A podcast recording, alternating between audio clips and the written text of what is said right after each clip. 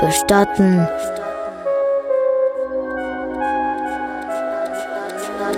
Bestatten.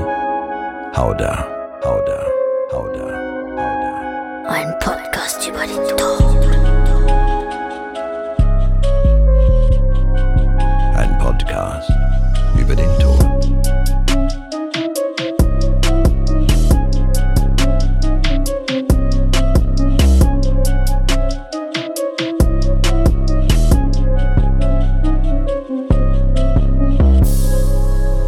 Tag und willkommen bei Bestatten Hauder, Folge 9. Man sollte meinen, in Zeiten der Pandemie hätte ich mehr Zeit gehabt, um stapelweise neue Bestattenfolgen zu produzieren.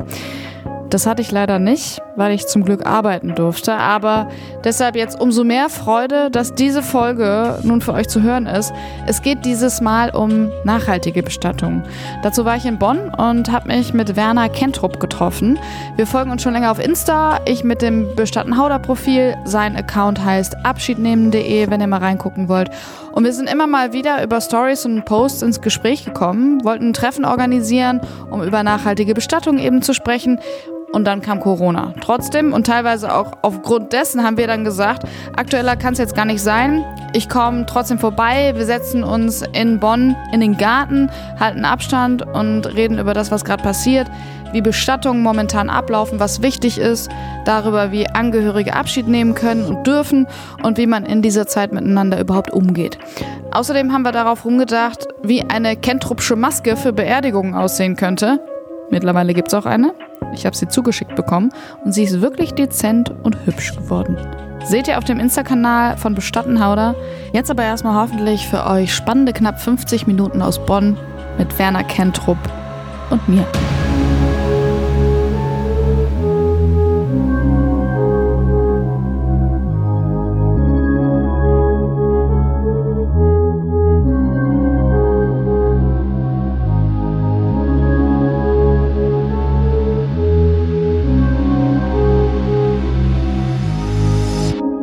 Wir versuchen die ersten Gespräche telefonisch abzuwickeln.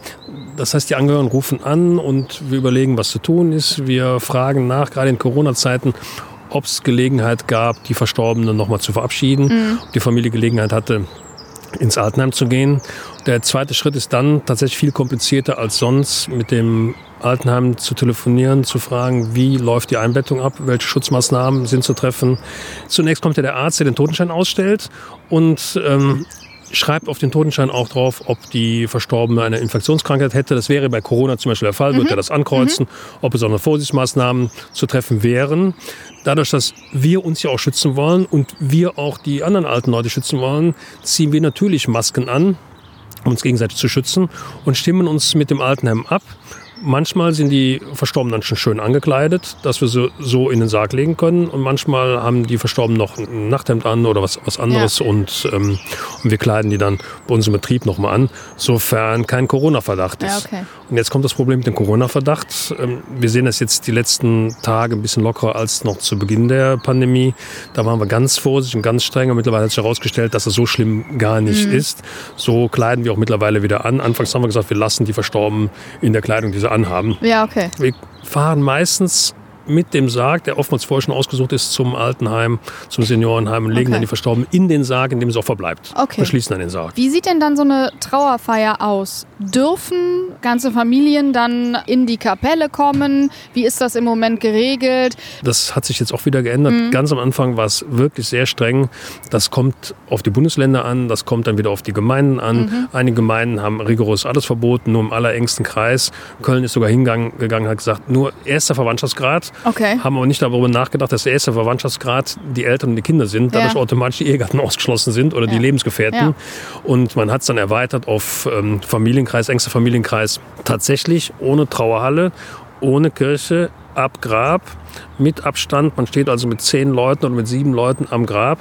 Das war die ersten Wochen ja schon, schon traurig, hat aber auch ein gewisses Maß an Romantik. Mhm. Das muss man schon sagen. Das Wetter ja. war ja auch im März sehr Super schön. Gut, ja. Es war total schön. Wir, wir standen dann am, am Grab und äh, hatten das eine oder andere Mal Live-Musik dabei. Dann steht dann jemand äh, mit einer Geige oder mit einer mhm. Trompete mhm. da und macht, macht Musik und Pfarrer spricht im Prinzip fast privat, intim mit der Familie und wir stehen ganz nah am Grab und senken den Sarg ab und es war schon ein bisschen Romantik hat's gehabt. Ja, und halt viel intimer, als wenn vielleicht noch mehr in der Kapelle dabei gewesen wäre. Noch ne? mehr in der Kapelle.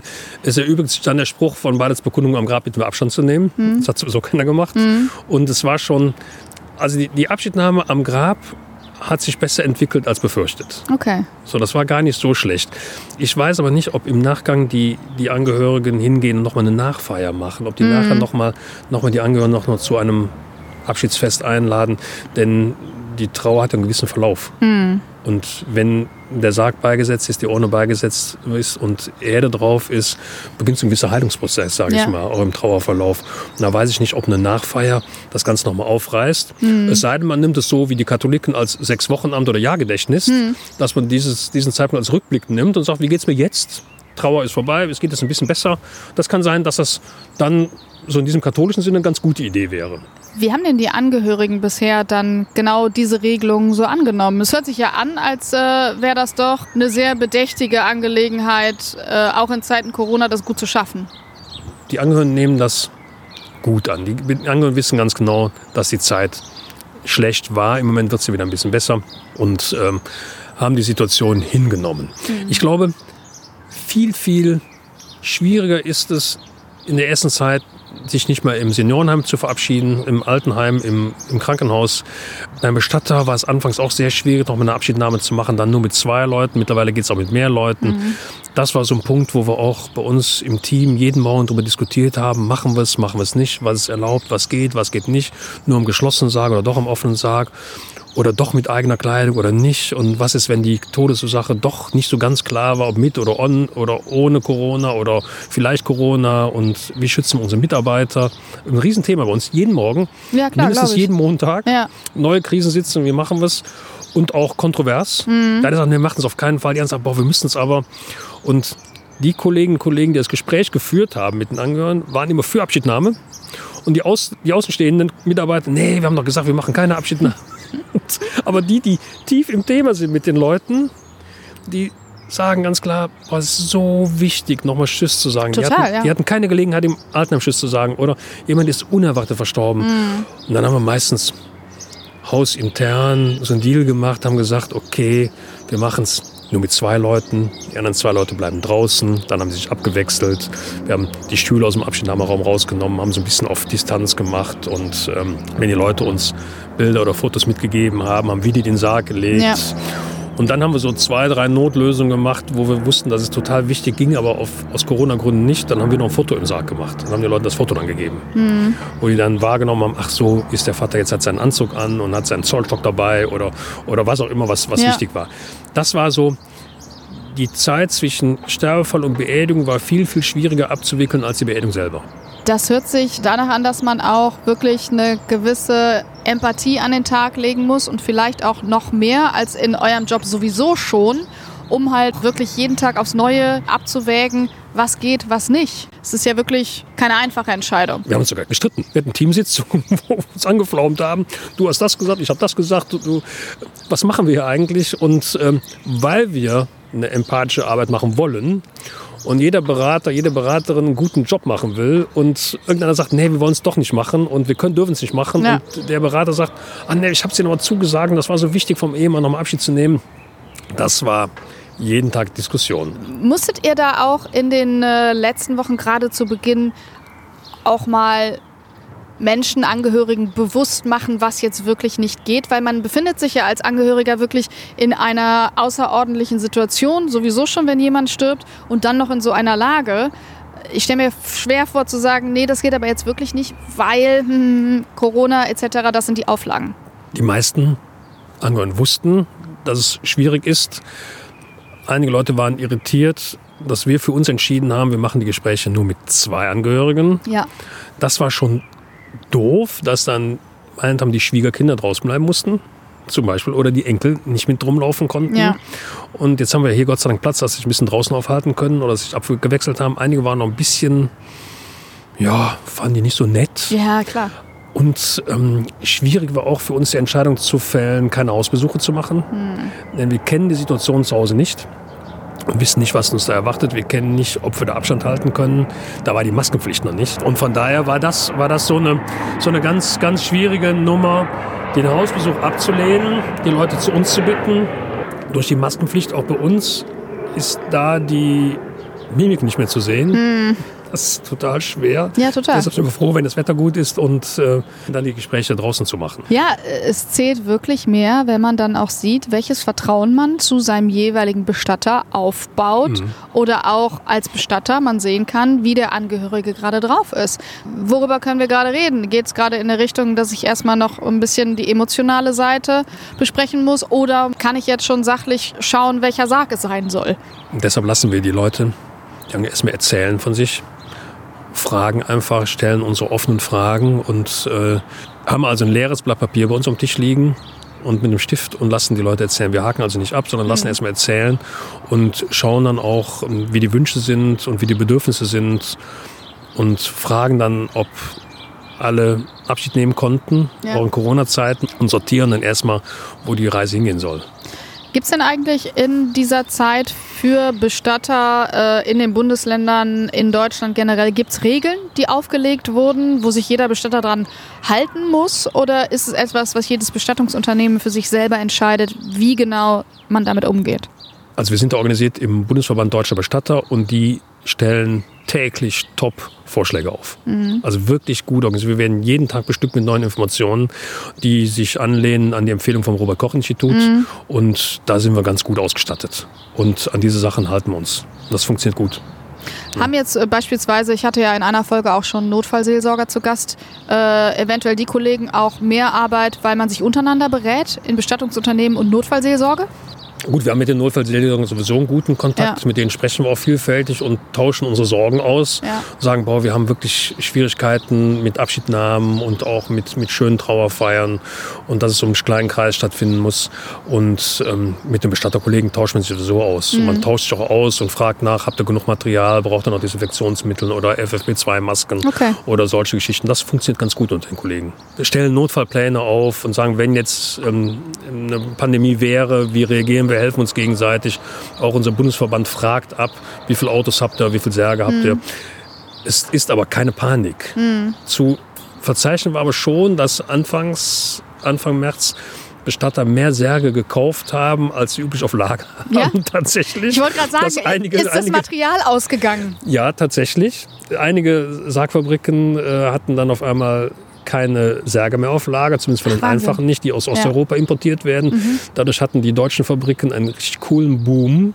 Die wurden endlich mal wieder gefragt, dann habt ihr auch schöne Särge für uns. Cool, ja. Und ähm, ich glaube aber, dass die Sarglager bei allen Kollegen nach wie vor voll sind, Mhm. weil ja bei uns äh, im Prinzip die Sterblichkeitsrate ja gar nicht so hoch ist. War es denn nur knapp bei den Särgen oder auch äh, anderen Utensilien, Ja. die ihr braucht? Dadurch, dass, dass wir Bestatter ganz am Anfang in keinem Bundesland systemrelevant waren, hatten wir keinen Zugang zu Masken, zu äh, Desinfektionsmitteln, zu Unfallhüllen und haben uns dann selbst organisiert. Einige Bundesländer sind die Bestatter systemrelevant geworden und in einzelnen Bundesländern nur systemrelevant in Form der Kinderbetreuung.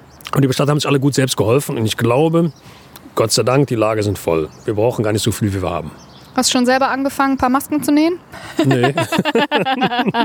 Da Nee. gibt es doch genug jetzt für euch. Wir haben aber tatsächlich überlegt, wir haben überlegt, müssen, müssen unsere Sargträger, wenn die den Sarg absenken, müssen jetzt eine Maske tragen. Wenn die hintereinander laufen, haben sie ja vielleicht genug Abstand, aber in dem Moment, wo die gegenüberstehen und den Sarg absenken, haben wir überlegt, müssen die eine Maske anziehen. Wir haben gesagt, eher ja, weil die ja auch dann arbeiten und, und mehr atmen vielleicht als, als sonst. Die reden zwar nicht, aber atmen aber. Dann haben wir überlegt, welche Maske sieht gut aus? Wir Ja, ich finde das eine legitime Frage. So. Ich habe äh, mir in den letzten Tagen Gedanken darüber gemacht, wenn man so verschiedene Masken sieht, welche Masken werden auf Trauerfeiern oder wirklich am Grab getragen, weil man könnte auch äh, schöne Masken schaffen mit pietätvollen Sprüchen drauf. Ist jetzt nur so eine Idee, ne? Die gebe ich Okay. jetzt mal weiter an dich. Okay, also wir haben dann die Idee, unser Firmenlogo drauf zu machen, haben wir gesagt, nee, ist blöd, obwohl unser Logo ja eigentlich schön ist. Wir haben gesagt, schwarze Maske, haben wir gesagt, ist auch blöd. Das sieht so, keine Ahnung, die sieht, sieht räuberisch aus. Und ähm, die letzte Idee war, vielleicht Masken zu nehmen, die die Farbe haben. Wir haben so, wir haben so gepunktete schwarze Krawatten, die vielleicht den zu den Krawatten passen. Wäre so ein bisschen stylisch. Sind aber noch nicht weitergekommen. Also wir hängen noch fest in der Idee. Ich finde die Idee schon mal mit den Punkten sehr gut. Mit den leicht dezenten Punkten wäre ganz gut. So OP-Masken sieht auch so, so doof aus. Man will ja auch nicht den Eindruck erwecken, dass der jetzt zu Beerdigende irgendwie ansteckend war. Ja, ja.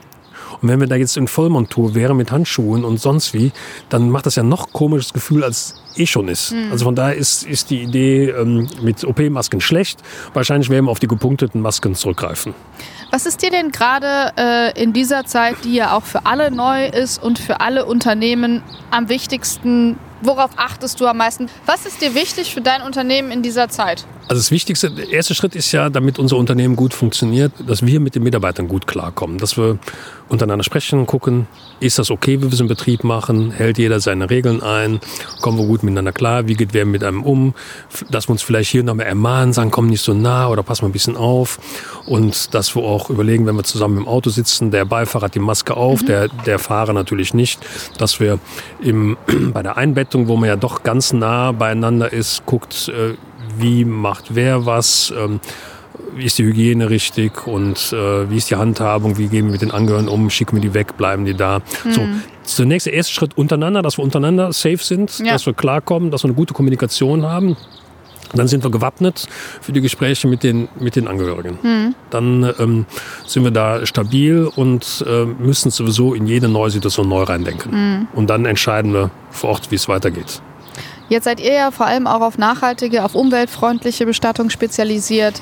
Ähm, den Körper eigentlich so dahin zurückzugeben, wo er herkommt, Genau. äh, der Erde nämlich, auf natürliche Art und Weise. Lass mal kurz durchgehen für ähm, Leute, die jetzt gar nicht wissen, wie das vonstatten geht, ähm, was man da alles anders macht. Also zum Beispiel der Sarg. Wenn man jetzt an einen normalen Sarg denkt, hat man vielleicht auch Lacke da drauf, Leim etc. Was ist da anders?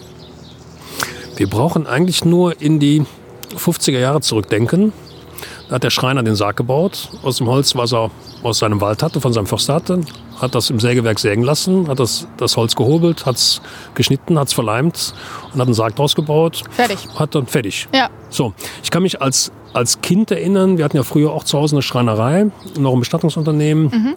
Dass wir dann im Sarg war dann Ölpapier, also so, so gefettetes Papier. Das ist einfach auch gesetzlich vorgeschrieben, dass der Sarg auch unten abgedichtet ist. Falls Körperflüssigkeiten auslaufen, der Sarg steht in der Kirche, da wäre das ja nicht so, so gut. Und äh, aufgrund der Schreinerei haben wir dann Späne reingelegt, so ganz normale Hobelspäne. Und auf der Kopfseite ein bisschen höher, ein bisschen mehr Späne. Dann kam ein Baumwolllaken, ein Leinen rein, wurde festgetackert. Und meistens so ein hässliches Lotband wird immer noch verwendet, um, um die Kante schön sauber zu machen. Ah, ja. Und ähm, so war der Sarg fertig und die Angehörigen bekamen dann der Verstorbene. Eigene Kleidung war da wenig. Ab und zu mal ein Anzug, aber der ist ja sowieso meistens aus Wolle oder Baumwolle. Und die Sterbehemden, die waren seinerzeit, so wenn man drüber nachdenkt, auch schon ökologisch. Es war Baumwollstoff oder Leinenstoff und die untere Hälfte des Hemdes, also wir stellen uns ja Sterbehemd so vor wie ein OP-Hemd, hinten offen. So, man hat da so, kriegt die Arme da rein und am Hals ein bisschen zugebunden, so eine Fliege. Ich habe so einen mal äh, bekommen äh, während meiner Podcasts. Ich hatte sowas dann mal zu Hause. Es ist so ein bisschen Rüschen oben dran. Wenn man mag, Rüschen, genau, das war früher völlig üblich, Rüschen. Ah, ja. Und die untere Hälfte, weil eine Decke drüber lag, war aus Papier. Ich habe mir gedacht, oh, wie ist das aus Papier? Das kann doch gar nicht sein, Mhm. wie furchtbar, aber es sah ja keiner. Ne? Aber nachhaltig war es schon. Ja, warum hat man das geändert, ist die Frage. Keine, ne? keine, vielleicht also, wollte keiner mal Papier haben. Ja. Aber, und dann kann ich mich erinnern, als Kind, dass die preiswerten Särge gar kein richtiges Messingkreuz drauf bekamen, Mhm. sondern so ein geprägtes Kreuz aus, aus der la- lackierten Pappe. Mhm. Oder so Engelsfiguren gab es auch für die Kindersärge, gab es so Engelsfiguren und so Verzierungen an der Ecke, die waren aus Pappe. Das heißt also schon sehr, sehr nachhaltig. So, Mhm. wenn man sich da zurückerinnert, brauchen wir es eigentlich nur auf heute übertragen. Ja. Man nimmt eine kleine Manufaktur, guckt nach, kleine Sargfabrik, die ist sehr gebaut. Die haben das Holz aus der Eifel, aus dem Sauerland oder aus dem Fichtelgebirge, keine Ahnung woher, vielleicht ein eigenes Sägewerk. Dann schneiden, die haben natürlich eine Fabrik, 20, 30, 40 Leute und äh, die machen kleine Stückzahlen. Man sucht die Särge aus und legt sie auf Lager.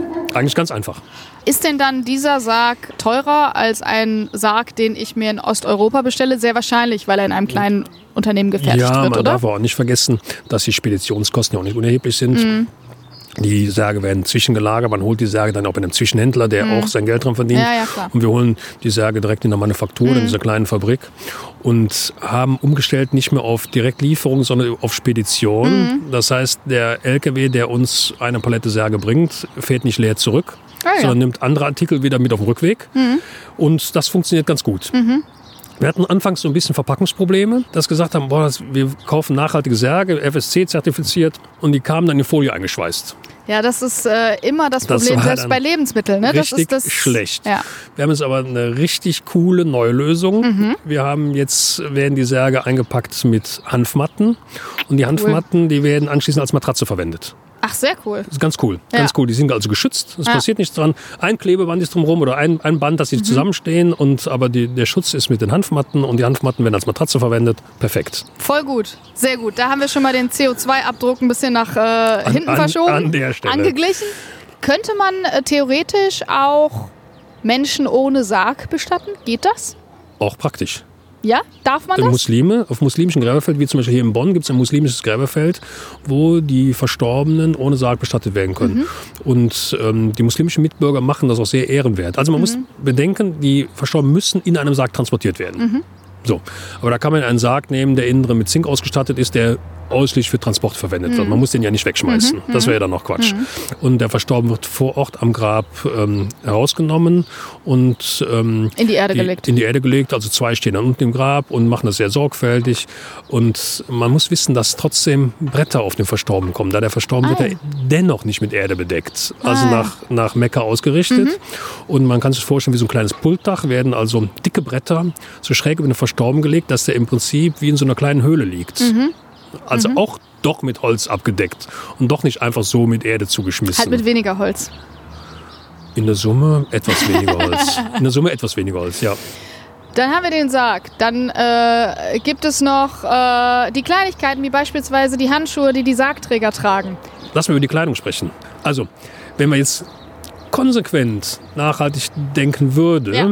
ist es völlig richtig, das eigene Nachthemd, Lieblingsnachthemd zu nehmen. Die sind ja meistens aus Baumwolle. Mhm.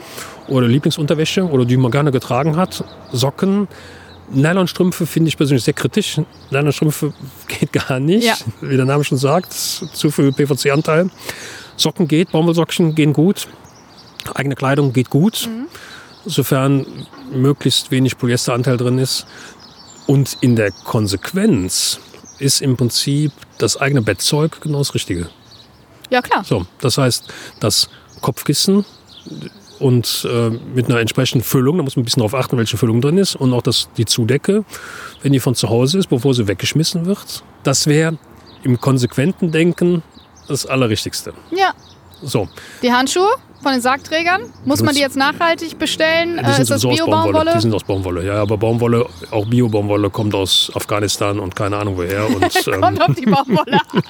und, und Pakistan, da kommt der Baumwolle her. Wir haben ja keine europäische Baumwolle. So, also von daher, so, da wir aber, Noch was, Totenschminke. Die Schminke, mit der ihr äh, die Leute dann zurecht macht. Ob die nachhaltig ist, Mhm. noch nicht drüber nachgedacht. noch nicht Nee, aber es ist nachgedacht. interessant, äh, einfach nur zu sehen, an was man überall äh, überlegen kann, wo feile ich die Nachhaltigkeit. Es gibt ganz viele, ganz viele Faktoren. Auch, man kann drüber nachdenken, auch zu sagen, wir verschicken, selbst wenn die Trauerkarten jetzt aus FSC-Papier wäre, wir verschicken sie nicht, um den Transportweg und das Papier zu sparen.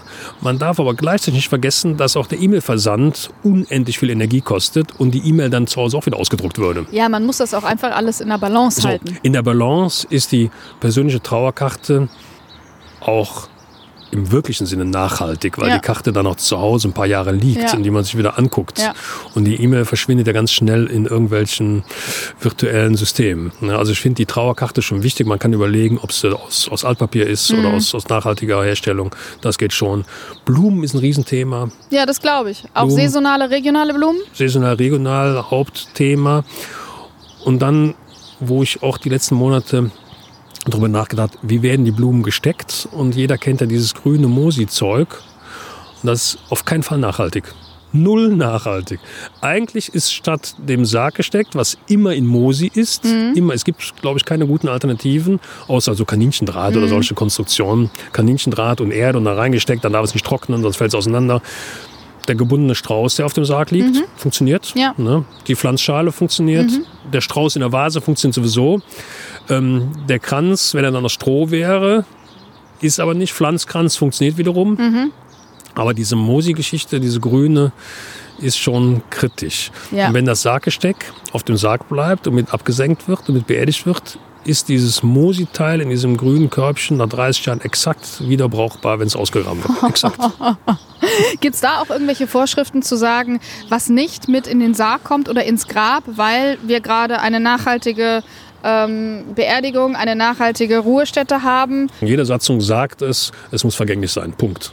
Heißt aber auch für die Familie ist klar, egal was ich reinschmeiße, das muss vergänglich sein. Ja, aber das, das kann mir nicht nach. Das kontrolliert ja keiner. Klar, natürlich, aber Und, und wir Bestatter haben ja die letzten 30 Jahre auch nicht drauf geachtet. Wir müssen es an die eigene Nase fassen, denn, denn wir haben es den Leuten verkauft. ja klar, aber ich meine, wenn jetzt der Trend da ist seit einigen Jahren, dass mehr und mehr Leute äh, umweltfreundlicher bestatten, dann ähm, darf ich auch nicht ähm, meinem Vater sein Lieblingshandy mit reinschmeißen, weil das wäre nicht nachhaltig. Ja, Batterie raus. Ja, Ähm, die Römer, Ägypter haben ihren Leuten auch was mitgegeben. Mhm. So. Und wenn, wenn, jemand, wenn jemand die Brille dabei hat, weil er ohne Brille nie gelebt hat und wenn er den, den Spazierstock mitbekommt und die Flasche Schnaps mitbekommt, ist das, finde ich, völlig legitim Mhm. und ähm, da würde ich auch eine 5 Grad sein lassen.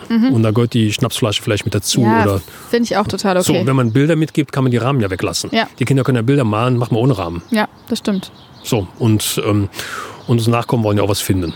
Weil du gerade von äh, Blumenschmuck gesprochen hast, was ist denn gerade in dieser Zeit, äh, wie wird bepflanzt im Gegensatz zu normalen Gräbern? Bislang habe ich gedacht, dass äh, Blumen, Rosen zum Beispiel, die im Flugzeug importiert würden, eher schlecht sind. Habe aber gelernt, dass die Blumen, die aus, zum Beispiel aus Ecuador kommen im Flugzeug, möglicherweise nachhaltiger sein können als die Rosen aus meint am Holland, die seit Monaten im Gewächshaus hochgezogen werden, dass die deutlich mehr Energie brauchen als das Flugzeug in einem Riesentransporter, wenn die kubikmeterweise Rosen bringen aus Afrika oder Südamerika. Ja. Und deshalb sind die, die Fairtrade-Rosen kommen tatsächlich aus Südamerika. Okay. Und, äh, und da haben die Leute, die die da anbauen, auch noch was von. Ist auch nachhaltig, die Leute, die da in den Kulturen sind, auch zu unterstützen. Denn die brauchen ja auch Lohn und Brot. Ja. So. Was viel wichtig ist, finde ich, was die Bepflanzung angeht, dass man aufhört, ständig diese Wechselbepflanzung zu machen. Wieso muss man viermal im Jahr das Grab komplett abräumen und komplett neu bepflanzen? Das macht überhaupt keinen Sinn, denn, denn man kann ja aus schöne Pflanzen nehmen, die dauerhaft blühen die zum Beispiel mindestens zwei Drittel, sage ich immer, zwei Drittel Dauerbepflanzung, auch blühende Pflanzen, da haben die Tiere auch was von. Was denn so für Pflanzen? Für äh, Leute, die sich jetzt dafür interessieren, zu sagen, was setze ich denn da meiner Oma aufs Grab? Ja, dafür gibt es die Friedhofsgärtner, die kennen sich ja richtig gut aus. Ich bin ja Schreiner, ich bin ja Schreiner und Bestatter und ähm, weiß auch zum Beispiel, dass, dass Primen und Stiefmütterchen in Gewächshäusern vorgezogen werden den ganzen Winter und dass die richtig viel Energie brauchen. Würden wir im Oktober, November hingehen und würden Blumenzwiebeln pflanzen, würden uns im Frühjahr sofort dann erfreuen und hätten null Energieverbrauch dafür. Und trotzdem ist Grab bunt. Wie sieht es denn mit dem Grabstein selber aus? Grabstein würde ich aus der Region nehmen. Ich würde vielleicht sogar, sogar hingehen und einen alten Grabstein upcyclen. Vielleicht gucken, was der Steinmetz auf Lager hat. Vielleicht einen alten Stein nehmen, den ich rumdrehe, aufarbeiten lasse, vielleicht neue Schrift reinhauen lasse. Das ist cool. Und ähm, es gibt so tolle Sachen. Wenn wir zum Beispiel über den alten Friedhof in Bonn spazieren, wie viele alte Grabsteine gibt es da? Und es gibt solche Grabsteine auch, die bei Steinmetzen auf Lager stehen. Na, die, die irgendwann mal abgeräumt haben.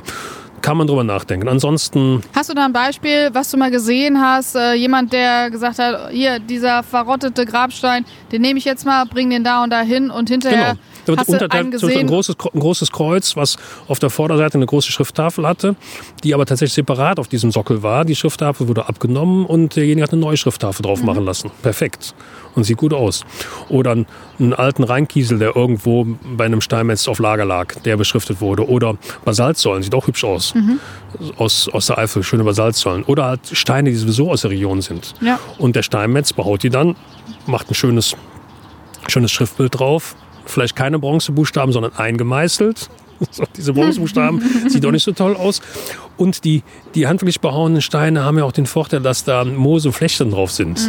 So, und das ist auch natürlich für die Tiere auch ganz gut. Ja, das stimmt. Ne? Und die, die blanken, polierten Steine sehen natürlich zunächst toll aus, aber die neigen dazu, ja auch dreckig zu werden. Und die Angehörigen neigen dazu, die dann alle paar Wochen zu polieren mit irgendwelchen Materialien, Scharfen Putzmitteln. die dann wieder nicht aufgefangen werden im Spülbecken, sondern doch in die Erde laufen. Meine Oma war da nicht so nachhaltig. Die hat nämlich mit mir als Kind immer die Steine auf dem Friedhof mit weißem Lack nachgesprüht. Da war ich mit zehn Jahren dabei. So Kieselsteine oder was? Ja. Auch cool. Auch cool. Also Ja. bei Steinen kann man viel machen. Also, also Upcycling, Recycling oder, oder alte Steine neu oder überhaupt Steine genommen und ähm, wir haben gute Steinmetze, die das echt handwerklich gut können. Und wir müssen keine, keine Steine, die meint haben, in Norwegen geschlagen werden, dann auf einen Container kommen von Hamburg nach China, in China laut Zeichnung von Deutschland bearbeitet werden, Schrift reingehauen wird, Muster reingemacht werden, dann anschließend wieder in Containerhafen in Hamburg landen und nach Ja. Bonn kommen. Braucht niemand. Nee, das stimmt. So, und es wird aber so gemacht. Wie grün kann denn eine Bestattung sein? Die Bestattung ist so grün, wie der Kunde sie haben will. Das, ähm, was, ist denn okay. eine grüne, was ist denn tatsächlich eine grüne Bestattung? Oder andersrum gefragt, was geht gar nicht nachhaltig ähm, zu realisieren? Schwierige Frage. Was gar, was gar Ja. nicht zu realisieren ist, Ja, gibt Also- es irgendwas an Beerdigungen, was gar nicht, im Moment noch nicht, obwohl ihr euch das eventuell wünscht, nicht ganz grün hinzubekommen ist? ja, du hast ja auf jeden Fall die Transportwege. So, da geht ja kein Weg dran vorbei. Du hast die Transportwege. Ähm, es gibt zwar in, Dänemark ein, ein Lastenfahrrad für Särge zu transportieren. Ach, krass. Aber tatsächlich so wie so ein Beiwagen ist das. Ne? Aber es ist ja letztendlich albern. Denn man muss ja doch zwei, drei Leute haben, die bei der Einbettung dabei sind. Dann kommen die möglicherweise mit dem Auto hinterhergefahren. Das ist ja wirklich albern. So. Das heißt, ähm, kurze Wege, wichtiger Punkt. Das heißt, man bleibt in der Region, man nimmt den Bestatter aus seiner Stadt, aus seiner Region, der hat kurze Wege, dann auch ähm, kurze Wege zum Friedhof, beim Friedhofsbesuch. Finde ich ganz, ganz wichtig, dass man den Friedhof zu Fuß erreicht oder ÖPNV und die Trauergäste genauso. Also meine Idee ist eigentlich so, wir kommen wieder zurück zu der alten Zeit. Jemand stirbt zu Hause oder in einem naheliegenden Seniorenheim, Krankenhaus. Man wird überführt zum Bestatter. Zum Sterbehaus ist ja leider sehr selten, aber auch das würde ja gehen. Der Sarg kommt aus der Region, die, der Verstorbene bekommt seine eigene Lieblingskleidung an, die vielleicht aus Baumwolle oder Wolle ist. Und ähm, der Sarg wird zum Friedhof überführt oder zur Kirche überführt, dann zum Friedhof überführt. Die Angehörigen kommen zu Fuß oder kurze Wege, die nicht laufen können, kurze Wege im Auto, mit dem Fahrrad dorthin, nach der Beerdigung kurze Wege in die Gaststätte und dann nach Hause. Das ist doch praktisch, oder? Und vor allen Dingen, wenn der Friedhof naheliegend ist und jede Gemeinde, jede Stadt hat seine naheliegenden Ortsteilfriedhöfe, kann man auch sonntags mal schnell zu Fuß dahin spazieren und muss nicht jedes Mal sein Auto be bewegen, dahin zu kommen. Geht. Ist denn eine äh, nachhaltige Bestattung demnach auch eine günstigere Bestattung als eine normale? Ich würde sagen, die ist genauso teuer. Hm, Das macht preislich nicht aus.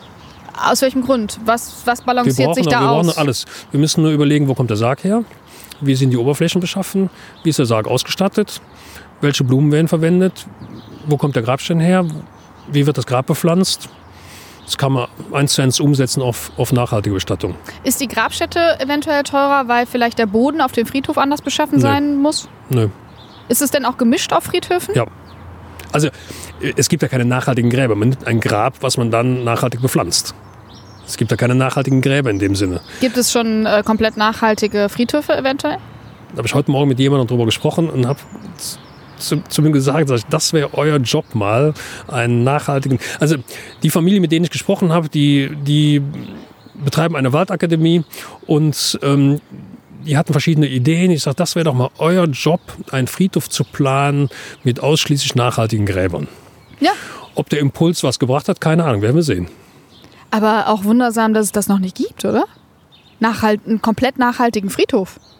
Ja, ist eine gute Idee mich jetzt. Ne? äh, äh, sehr überraschend, weil äh, im Grunde genommen, wenn es doch äh, mittlerweile nachhaltige Bestattungen gibt, ähm, müsste man ja auch den dazugehörigen Friedhof.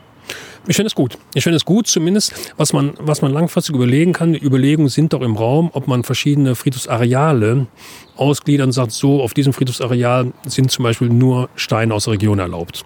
Oder sind zum Beispiel keine Steineinfassungen erlaubt, denn die Einfassungen behindern die Laufwege der Tiere auf dem Friedhof. Die müssen jedes Mal eine neue Mauer überwinden. Wenn man sagt, okay, oder da sind nur, nur regionale Pflanzen erlaubt. Oder nur blühende Pflanzen, die offene Blüten haben. Zum Beispiel. Ich finde das gut, wenn, wenn die einzelnen Friedhöfe so Abteilungen anbieten würden für, für diese ökologischen Bestattungen. Weil du ja vorhin schon mal selber Tiere angesprochen hast und jetzt auch.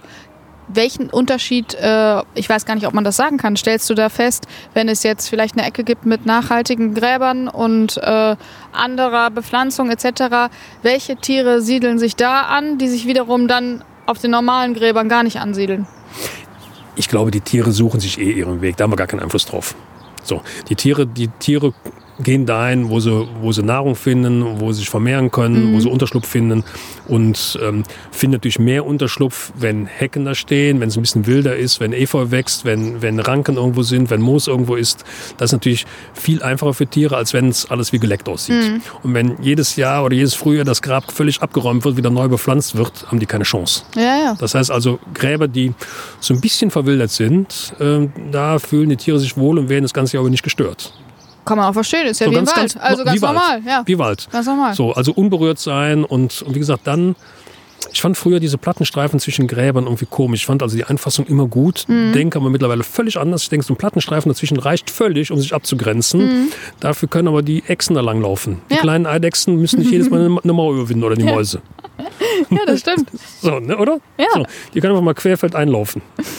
Wann habt ihr euch denn eigentlich im Unternehmen gesagt, äh, wir machen das jetzt mit den nachhaltigen Bestattungen? Weil du äh, kommst ja ähm, aus einer langen Trali Tradition de des Unternehmens, Bestatterunternehmens und dann muss man ja irgendwann mal, irgendwann hat man das aufgeschnappt irgendwo und gesagt, das machen wir jetzt auch, weil das finden wir spannend. Es war tatsächlich im Herbst 2016 nachts. So, jeder hat da schon mal so Zeit, wo man nicht schlafen kann. Und habe ich mich mit einer Sozialstudie beschäftigt vom äh, Dr. Thieme. Und der hat sich über jetzt mit Menschen auseinandergesetzt, welche Bestattungswünsche die haben nach den verschiedenen Regionen unterteilt und auch darüber nachgedacht, warum wollen, das war der Zeitpunkt, wo viele Leute naturnahe Bestattung gewählt haben. Hab dann mich mit den Bestattungswäldern beschäftigt, die es ja auch vielfältig gibt, die auch sehr stark als besonders nachhaltig beworben werden. Denk, was macht eigentlich die Wälder aus, warum die Leute denken, boah, da muss ich, jetzt- ich muss jetzt meine Urne in diesem Wald bestatten. Und habe gedacht, das kann eigentlich gar nicht sein. Wir haben so tolle Friedhöfe. Zum Beispiel hier in Bonn haben wir über 40 Friedhöfe. Und die ganzen Friedhöfe werden immer leerer, immer kleiner. Es gibt immer mehr Lücken dazwischen. Und viele Menschen mögen auf einmal den Fichtenwald im, in der Eifel so toll. Und so kam die Lieferkette zustande. Da habe ich gesagt, was macht unseren Friedhof aus? Und dann kamen die kurzen Wege, dann kam der Sarg aus der Region, dann kamen die Blumen aus der Region, die Kleidung und die ganzen Dinge, die zusammenkamen. Und mit dieser Idee haben wir hatten gar keinen, gar keinen Namen dafür. Wir haben es einfach grüne Linie genannt. Und äh, mit diesem Arbeitstitel haben uns dann beworben bei einer Kommission, die den Europäischen Bestatterpreis vergeben hat, 2017. Und den habt ihr gewonnen. Den haben wir gewonnen. Ganz genau. Haben gesagt, okay, das ist schon ein erster Schritt. Und haben gedacht, das bringt ja nichts, wenn wir diese Idee in Deutschland, in München, Hamburg anbieten. Denn wir sitzen ja schließlich in Bonn, das ist ja dann kontraökologisch. Und haben die Tür dann aufgemacht für viele andere Bestatterkollegen, die dann sich angeschlossen haben und gesagt, boah, das ist eine coole Idee, wir machen da mit, wir wollen auch die Friedhöfe wieder stärken. Denn die, die Friedhöfe in den Städten sind so wichtig als, als ähm, grüne Oase, als grüne Lunge, Temperatursenkung, Staubbindung, Naherholungsgebiet, sozialer Ort. Ne? Und ich, man ist natürlich als Bestatter vielleicht sowieso Friedhofsliebhaber. Aber Und- vor allem, äh, was du auch ansprichst, die Zusammenkunft eben der Familien, der soziale Ort äh, ist extrem wichtig. So, und dann, äh, wir schwenken jetzt ein bisschen ab, und dann sagen die Leute oft zu uns, ja, wissen Sie, wir wohnen ja, die Eltern kommen hier aus der Region, aber wir wohnen ja alle gar nicht mehr hier, was sollen wir hier mit dem Grab? Lass mal lieber doch in irgendeinen Wald gehen. Sag ich, nehmen Sie diesen Grab, dieses Grab doch hier, man kann es ja auch von einem Gärtner pflegen lassen, man nimmt ein pflegefreies Grab oder ein Gemeinschaftsgrab, was allgemein gepflegt wird und nehmen Sie diesen, dieses Grab als Ankerplatz. Dass Sie sagen, okay, unsere Eltern kommen von hier und wir treffen uns jedes Jahr Ostern oder Muttertag, Geburtstag an diesem Ankerplatz und da wird die Familie nochmal zusammengeführt. Und diese soziale Komponente ist am Friedhof unbedingt wichtig. Oder die alte Dame, die, die ihren verstorbenen Mann auf dem Friedhof besucht, trifft vielleicht eine andere alte Dame, die ihren Mann verloren hat.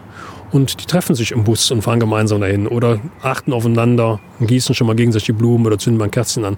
Und äh, es gibt ja nicht wenige Menschen, die sich am Friedhof kennengelernt haben ja, das stimmt. und nochmal neue Beziehungen begonnen Ja. haben. So, also von daher ist der Friedhof als soziale Komponente mega wichtig. Aber wir sind jetzt etwas abgekommen vom Thema. Gab's Die- denn, genau, gab's denn, gab's am Anfang, als ihr euch entschieden habt, äh, wir spezialisieren uns darauf auch noch, gab's da auch äh, 2016 dann äh, erstmal Bammel vor mehr Arbeit oder was kommt da auf uns zu?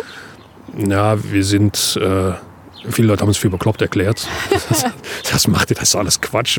Ne? Und ähm, vor allen Dingen ähm, war es total schwierig, Lieferanten zu finden, die dann wo wir gesagt haben, was habt ihr denn auch Sargwäsche, die aus Naturfasern sind? Ja, haben wir, haben wir alles da. Und wenn man dann hinter die Kulissen guckt, dann waren die augenscheinlich aus Naturfasern, ja, aber die Füllung war dann wieder aus Polyester. Optisch sah es gut aus. Ja, da muss So. äh, man sicherlich äh, in So, der und, Phase sehr journalistisch tätig sein. Ja, wir waren dann auch nicht beliebt. Wir waren wirklich nicht, nicht so sehr beliebt bei den Lieferanten. Haben gesagt, ach, da kommt der Kentrup schon wieder und seine Frau. Und dann die, die, haben die wieder so gequengelt. So, das ist wirklich so. Und, äh, und wir waren aber total hartnäckig und haben die, die Lieferanten gequält und haben sogar darüber nachgedacht, äh, Nähren einzustellen, die uns, die uns einfach aus Baumwollstoff was, Cool. was näht, weil die einfach die anderen nicht in die Pötte kamen. Sargfabrik ging schneller als gedacht. Die haben sofort kapiert, dass das eine gute Idee ist. Und wir haben eine Sargfabrik gefunden, die hat dann sofort auch umgestellt und hat sogar regional produzierte Feuerbestattungssärge hergestellt. Aber das ist ja auch super, auch für Sargfabriken ist das ja dann ein guter Hin zu sagen, ähm, klar geht es hier um Bestattung und klar geht es auch um Em- Emotionalität, aber es ist ja auch eine gute Marktlücke, äh, äh, dann noch ein anderes Produkt mit dazu zu nehmen. Ja, total. Und dann ging es um die Innenausstattung. Innenausstattung war auch so ein bisschen schwierig zuerst.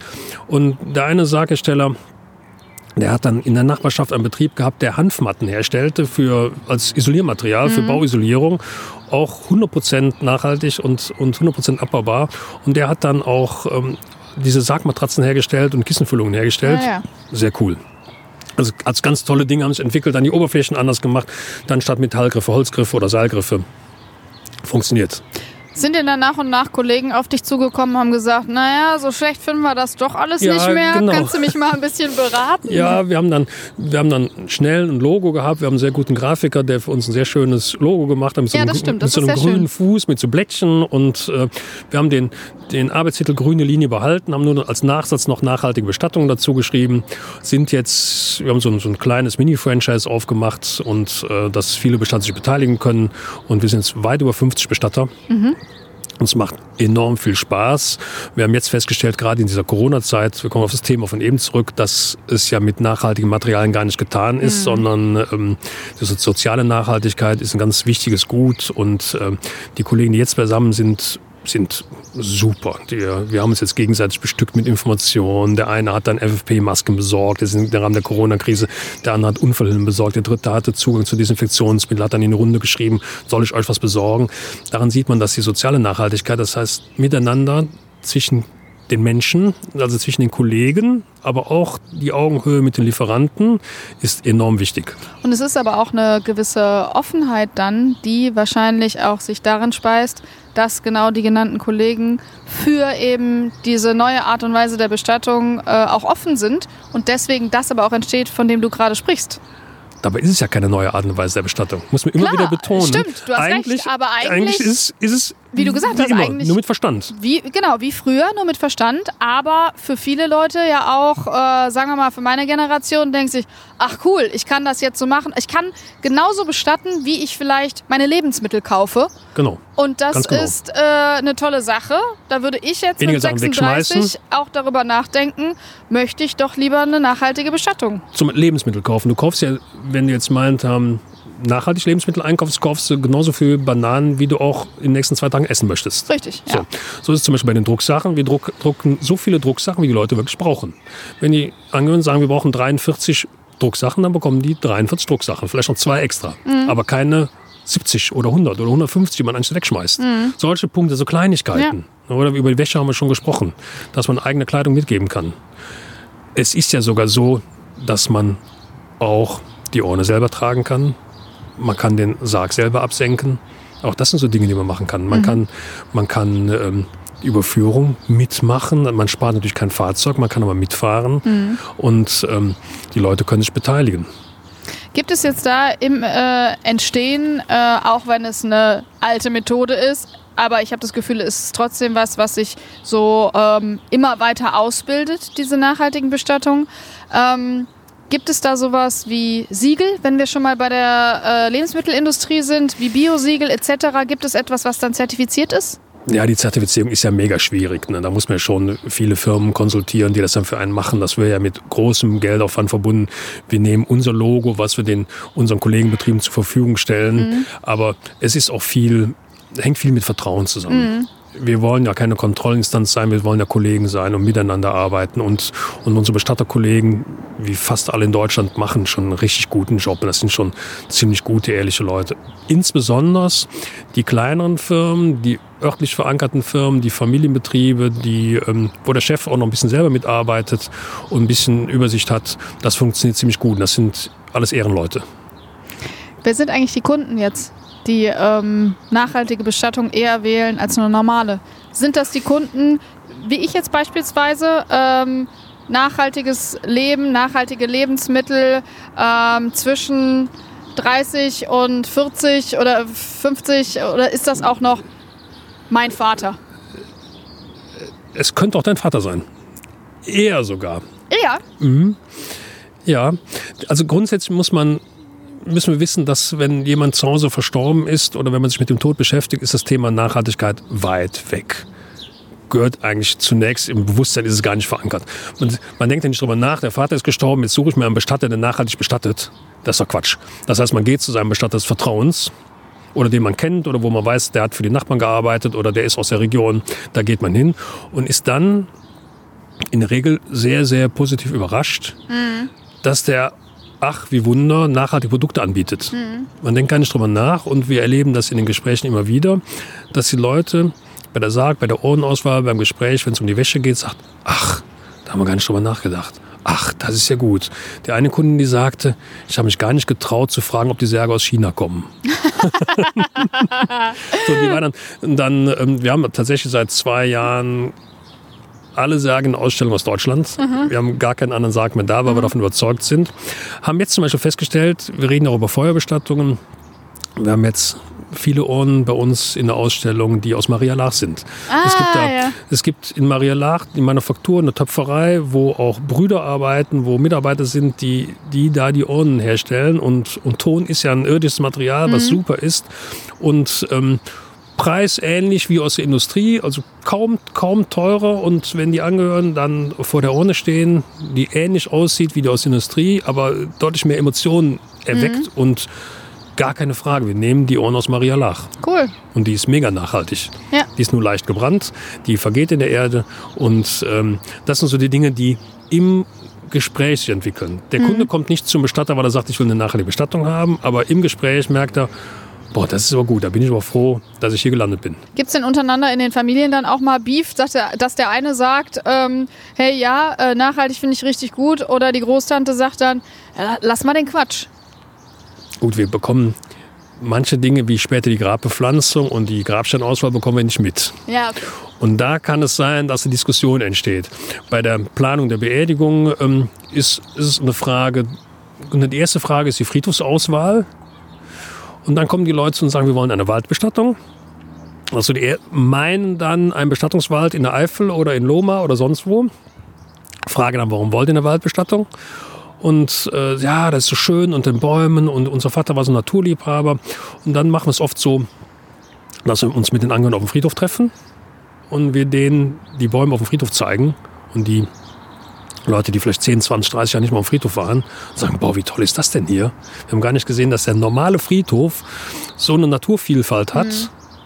Und wenn man dann noch sonntags dahin spazieren kann und gar nicht ins Auto muss, dann bleiben die bei dem Ortsteilfriedhof und mhm. suchen sich dann ein schönes Grab in der Nähe von einem Baum aus. Ja. Das also funktioniert.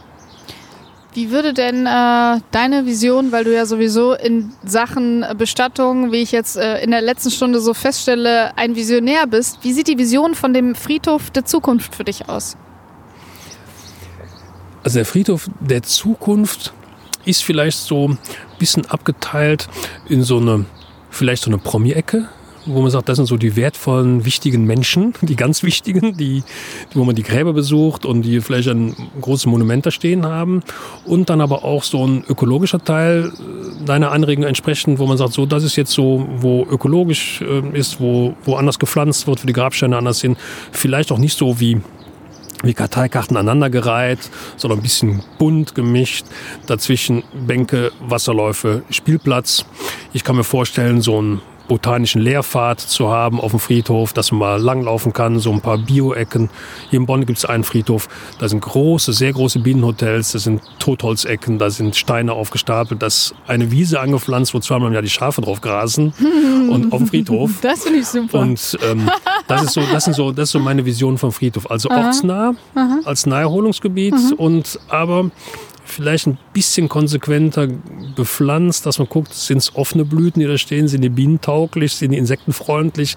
Das wäre so mein Wunsch, dass da so ein bisschen die Friedhofssatzung, die Stadt sagt, okay, wir achten da ein bisschen mehr drauf. Keine Steine aus China, keine Steine aus Indien und dann regionale Sachen. Das wäre so, das fände ich cool. Und dann ein bisschen Lehrfahrt, dann ein bisschen für, die Kinder, Kindergarten, ähm, Spielplätze und, und ein bisschen Öko, fände ich gut. Jetzt arbeitet äh, ihr beide ja auch, deine Frau und du, die hier das Unternehmen zusammenleitet, auch schon lange in diesem Beruf. Ähm, da unterhält man sich ja sicherlich auch mal über die eigene Beerdigung oder wie das in Zukunft irgendwann mal aussehen könnte, auch wenn es nur scherzhaft ist. Ähm, gibt es da Visionen, wo du sagst, ich habe einen äh, bestimmten Baum oder ich habe einen bestimmten Ort oder ähm, das fänden wir gut? Ja. Wir haben einen bestimmten Friedhof uns ausgeguckt. Ja. Und ähm, lieben beide Bäume Ja. und ähm, haben wir schon so eine Idee davon. Und wir beide wissen, dass wir nicht eingeäschert werden wollen. Mhm. Wir wollen also eine Erdbestattung haben und wollen nicht übereinander bestattet werden, sondern nebeneinander bestattet werden. Okay. Das ist Warum? Unsere Vision. Weil man sich dann angucken kann. Genau, weil man ein bisschen quatschen kann. Wir haben auch darüber nachgedacht, vielleicht eine Flasche Wein mitzuhaben, ein paar Gläser. Das finde ich gut. das finde ich sehr gut. das ist so, so eine Idee von uns Mhm. und ähm, das ist so unsere Idee, später beisammen zu bleiben.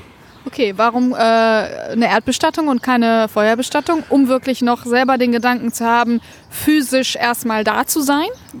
Äh, Meine Idee ist einfach, dass ähm, ich nicht möchte, dass mein Körper, der dann zu Ende gelebt hat, der vergänglich ist, ähm, möchte ich nicht durch Feuer nochmal extra zerstören. Er ist ja eh nicht mehr am Leben und dann kann ich ihn noch eingraben und dann kann er auch äh, der Erde wieder zurückkommen. Also zur Mutter Erde zurück. Ich denke immer, wir Menschen sind aus dem Mutterleib und können auch zur Mutter Erde zurück. Und ich brauche nicht den beschleunigten Verwesungsprozess der Einäscherung. Denn letztendlich bleiben von uns Menschen die Knochen über. Ja, das stimmt. So, nach 30 Jahren in der Erde oder 25 Jahren und nach zwei Stunden nach dem Krematorium. Hast du recht. So, und äh, bei mir darf es dann länger dauern und ähm, ich kann dann länger zur Erde zurückgehen und ähm, brauche nicht diesen beschleunigten Vorgang der Mhm. Einäscherung. Inwiefern hast du eigentlich als Bestatter äh, Angst vor dem Tod? Ich habe Angst vor dem Sterben. Das wäre meine nächste Frage gewesen. Also Das sind ja zwei unterschiedliche Genau. Dinge. Genau, also Angst vor dem Tod habe ich nicht. Nein, Tod ist ja, dann bist du ja nicht mehr da. Wenn du, ähm, ich bin katholisch geprägt, bin gläubig geprägt und ähm, zweifle natürlich auch und denke, okay, nach dem Tod ähm, gibt's was. Wahrscheinlich gibt's nicht das, wo ich dann mit meiner Frau zusammen die Flasche Wein trinken kann. Das ist natürlich naiv, völlig naiv, aber die Idee ist ja gar nicht so schlecht. Aber irgendwas wird es sein. Zumindest bleibt, bleibt die Energie von einem bleibt. So, und ähm, was war die, die, die eine Hälfte der Frage noch? Wir Angst vorm Sterben. Ja, ja. Das ist so ein, so ein Problem. Wir hatten jetzt die Entscheidung zu treffen für unseren Hund, der nach fast 15 Jahren sterben musste, sterben durfte und wir mussten für ihn die Entscheidung übernehmen. Kenne ich, habe ich auch schon mal mit einer Katze gemacht. Ganz schrecklich. So, das ist ganz, ganz schrecklich. Und ähm, ich wünsche mir, dass, ähm, wenn ich im Sterben begriffen bin, dass mir einer dabei hilft. Dass ich dann einen guten Übergang schaffe. Ja. In welcher Form auch immer, keine Ahnung. Ne? Aber dass ich dann jemanden an meiner Seite habe, der das für mich regelt, sei es jetzt über Patientenverfügung oder sonstige Sachen.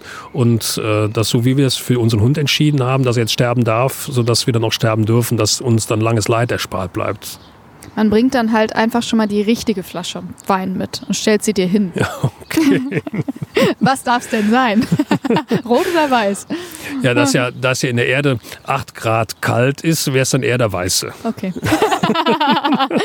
das ist ein schöner Schluss. Vielen lieben Dank. Okay, gerne geschehen. Hat Spaß gemacht.